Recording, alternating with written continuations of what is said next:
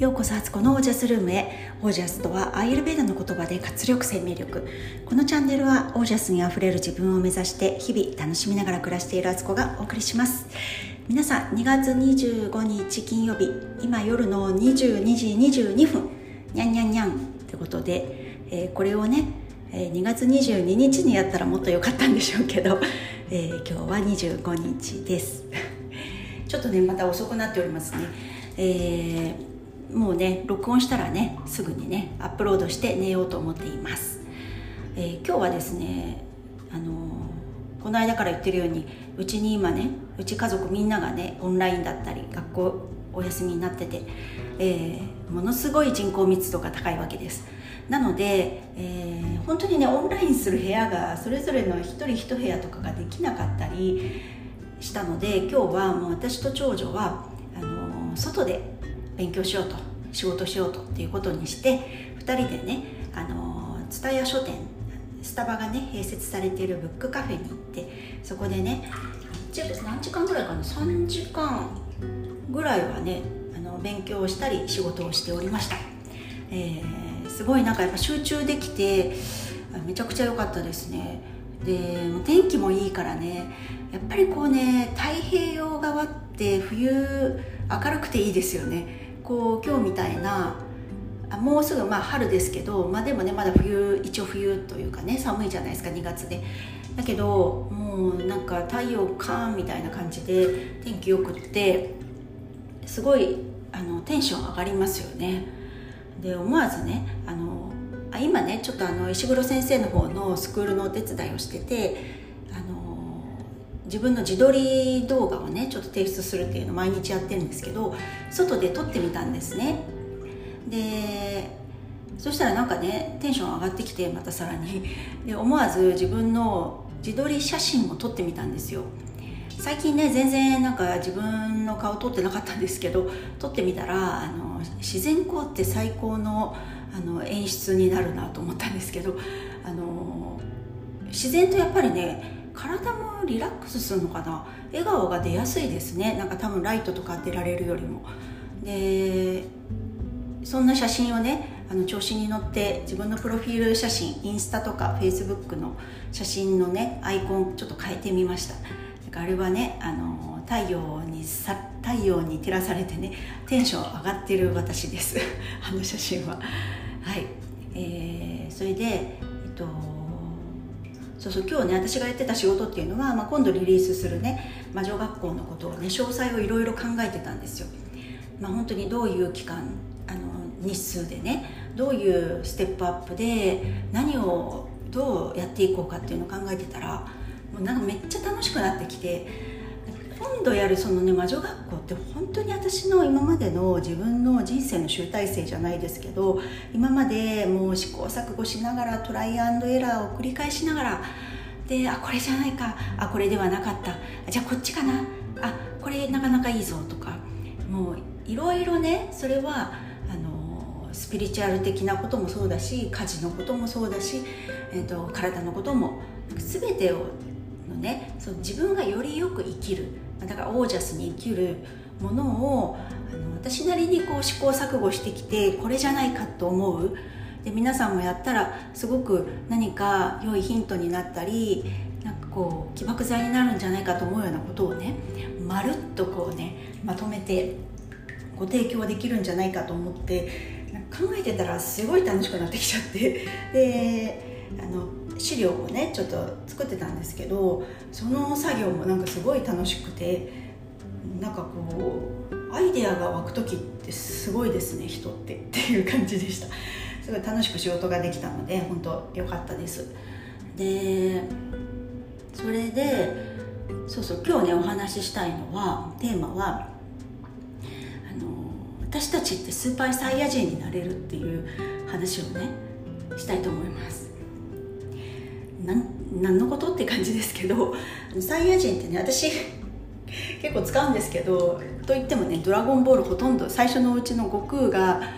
頑張ってねちっちゃいうちからこう修行して一回ドラゴンボールを集めたんだけどそれをなんか亀仙人があの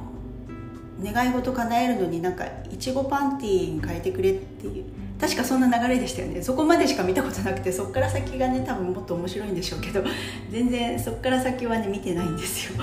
だけどスーパーサイヤ人とかねあの時と精神の部屋精神と時と時の部屋どっちかわかんないんですけどその言葉とかはいろんなところで引用されてるのですごい好きであのその概念だけね使わせてもらってるんですけどそのねスーパーサイヤ人になれるなってすごい思ったんです。あのまずね今日ねあの今まあお風呂に入ってるんですけどあの自分でねお風呂入る前に鏡を見た時にあれ？と思いまして何かなっていうとなんかこうねあの胸の位置バストの位置がなんかいい感じになってると思ってびっくりしたんですね。あの全くそんなことは期待してなかったというかパッと映ったね自分の胸元を見てもちろん服全部脱いでですけど あの結構ね母乳育児した方分かると思うんですがどうしてもね胸って垂れてきてしまうわけですよ。あのピチピチなね若い頃とは違いまして。これはもうあの母乳育児してなくてもそうそうだと思うんですけど加齢というものでねあの下がってきたりとかなんかこのね胸のカウパー視線っていうのがねこう胸をつってるらしいんですよね。それがやっぱりこう振動とかね。年齢とともにこう伸びてきたり切れたりで一回切れると二度と戻りませんみたいな怖いこと言われるんですけど。だからなんかねブラは大事だとかあの最近だとねブラキャミはね楽でいいんだけど実は胸が垂れる原因になってるとか言われたりしてねナイトブラをしましょうとかって。私もそのねあの広告も広告の言葉を見てねキッとしましてねナイトブラとか調べたんですけどもともとが私も嫌いなんですよもうブラをすること自体が。だからずっとあのー、まあ、ブラキャミかうんと本当にねアンダーのとこがねきついやつとか本当嫌で、まあ、それはねあの太ったからだろってやつなんですけど、あのー、できればねもう何もしたくないのが何もしてないのが一番いいんですけどまあねそういうわけにもいかない時とかはブラキャミで、ね、こう過ごしてるんですけどうんナイトブラ調べてみたけどなんかこれ結局夜の間めっちゃ締め付けてるじゃんと思ってもう締め付けは嫌なんですよ。もう本当に。もうね普段の服装も私にこうウエストマークされてるような服とか好きじゃなくて基本的に体がフリーでいられる状態がね好きなわけですよ。でどっかのエピソードで、ね、話してるか話してないかもあの忘却の彼方なんですけど私あの下着というものがね好きではなくてあの基本的につけてないというねどういう暴露っていう感じなんですけどあのパンツですね。下着のパンツパンティーと言われるね。あれはうんと産後産後にねもうなんか産後って結構母乳あげたりとか座ってる姿勢が多くてその時のこうね鼠径部のね食い込みがめちゃくちゃ嫌でで妊婦パンツって結構大きいから緩くてね産後もねお腹へっこんでもねずっとなんか履いてたんですよ。なんか楽だしあったかいしみたいな。でそのうちなんかそれもなんかね嫌になってきてうんでもねパンツ履いてないとあの文明人とは言えないみたいなね なんか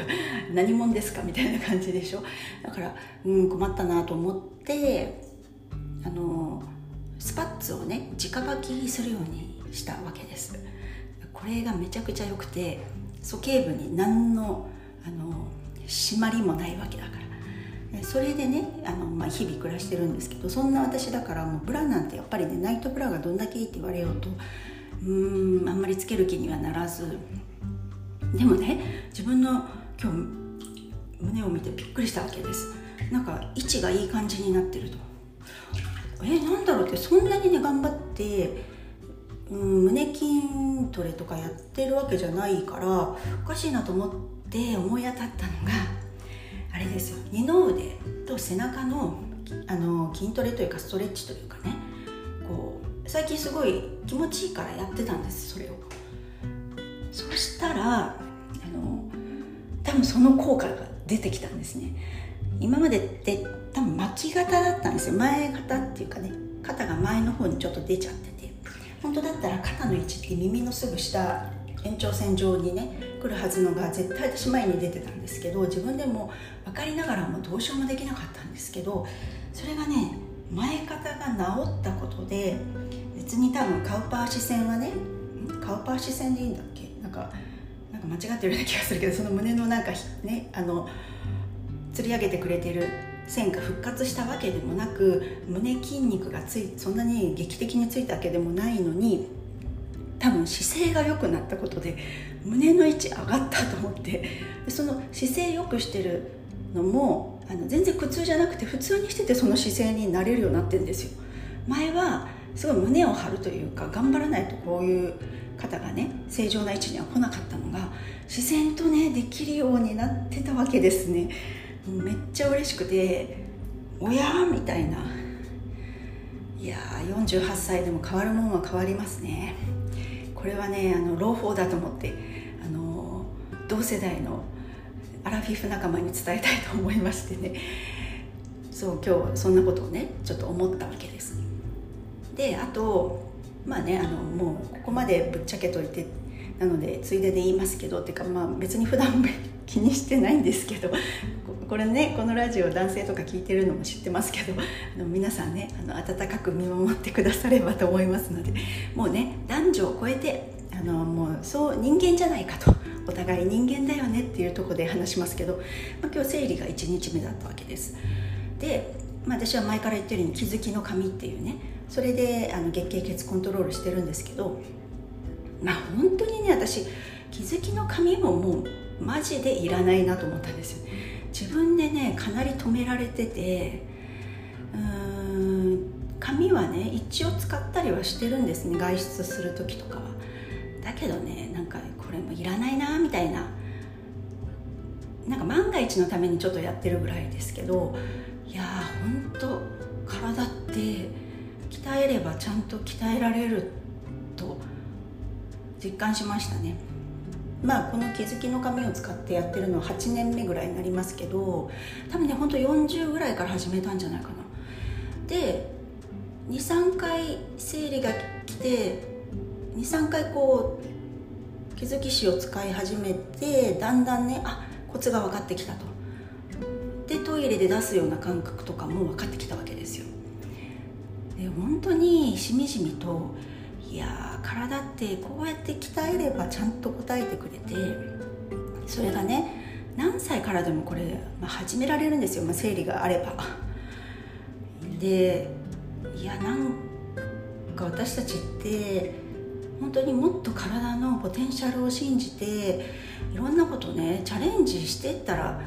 いいんじゃないのって思ったんですよ。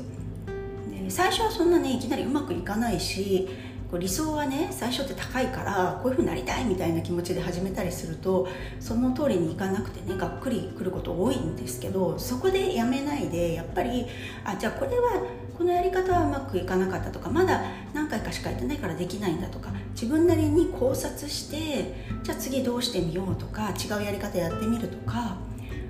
違う角度で攻めてみるとかねやり方としてね。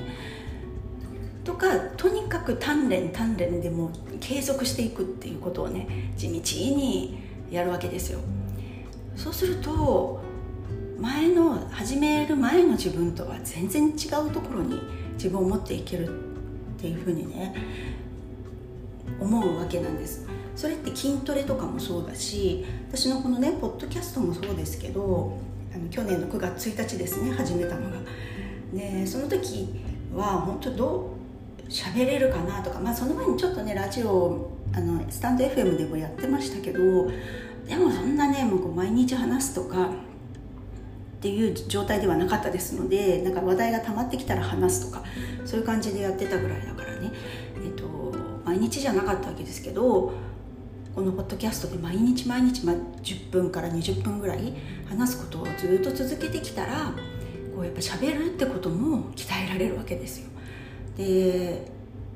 そうするとなんか話題も自分でにあの日々ねこう目線が変わるからあ同じ経験しててもそれをどこかでとかねラジオで話すっていう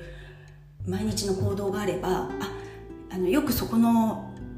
状態をね観察してみようとかどういう展開でこういう今私の目の前でこのことは起こってるのかなとかここから読み取れることは何だろうとかってそういう視点も鍛えられるっていうね。喋りと視点とストーリー展開みたいなね。そういうことも徐々に徐々に鍛えられていくんだなと思って。